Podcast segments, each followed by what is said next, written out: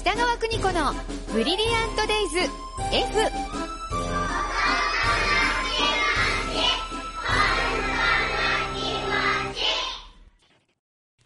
この時間は保育心理士で保育カウンセラー、現在学校法人三高学園札幌子ども専門学校の教員を務める高橋弘樹先生とともに子育ての考え方やコミュニケーション、そして子育てのヒントをお伝えしています。スタジオには高橋先生です。よろしくお願いします。はい、よろしくお願いします。もうすぐ夏休みですね。そうですね。いや、子供たちは楽しみにしていますが、はい親は、はあ、ご飯3回作るのか。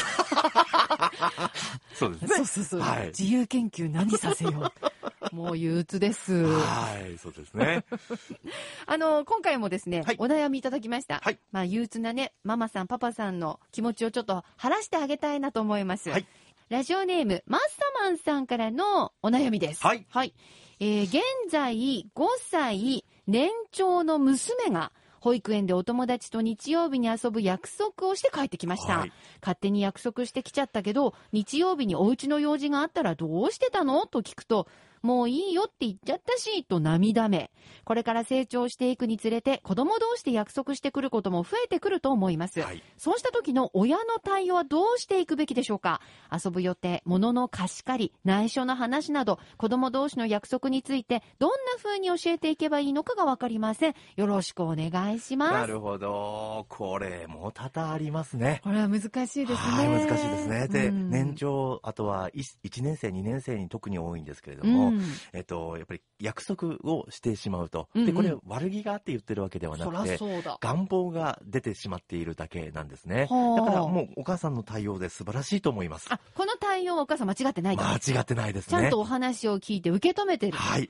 その繰り返しって言ったところがすごく、まあ、あの、求められるとこなんじゃないかなって思います。はい。なので、えっと、日曜日にお約束してきたら、あ、遊びたかったんだよね、と。と受け止める。一回受け止めて、うんでもね、っていうレクチャーをしていくと。 はははい。はっていうところで、約束って何ぞやというところに触れていくと。ああ、そうか。はい。だけど、ど、頭ごなしに、うんなんで勝手に約束するの、うんってなってしまうと、うんそれが、あの、積もって、うん中学とかで、思春期で爆発してしまう。えーはい、え約束事がうんないがしろに普通にしてしまうと。そっか、はいじゃあ今約束っていうものは人と人とのつながりの中で大事なものなんだよっていうことを教える絶好のチャンスなんですそうね。なんですよ。で、これをはないいがしろにしてしまうと、はいやがては約束ってことが分かんない大人になっちゃうってことなんですね。そうな怖んですよい、だから、 怖いですよね。怖い。だから約束をしたところで、うんあ、破ってもいいみたちょいちょなちとょこちょろちょで違う違う。違いますよね。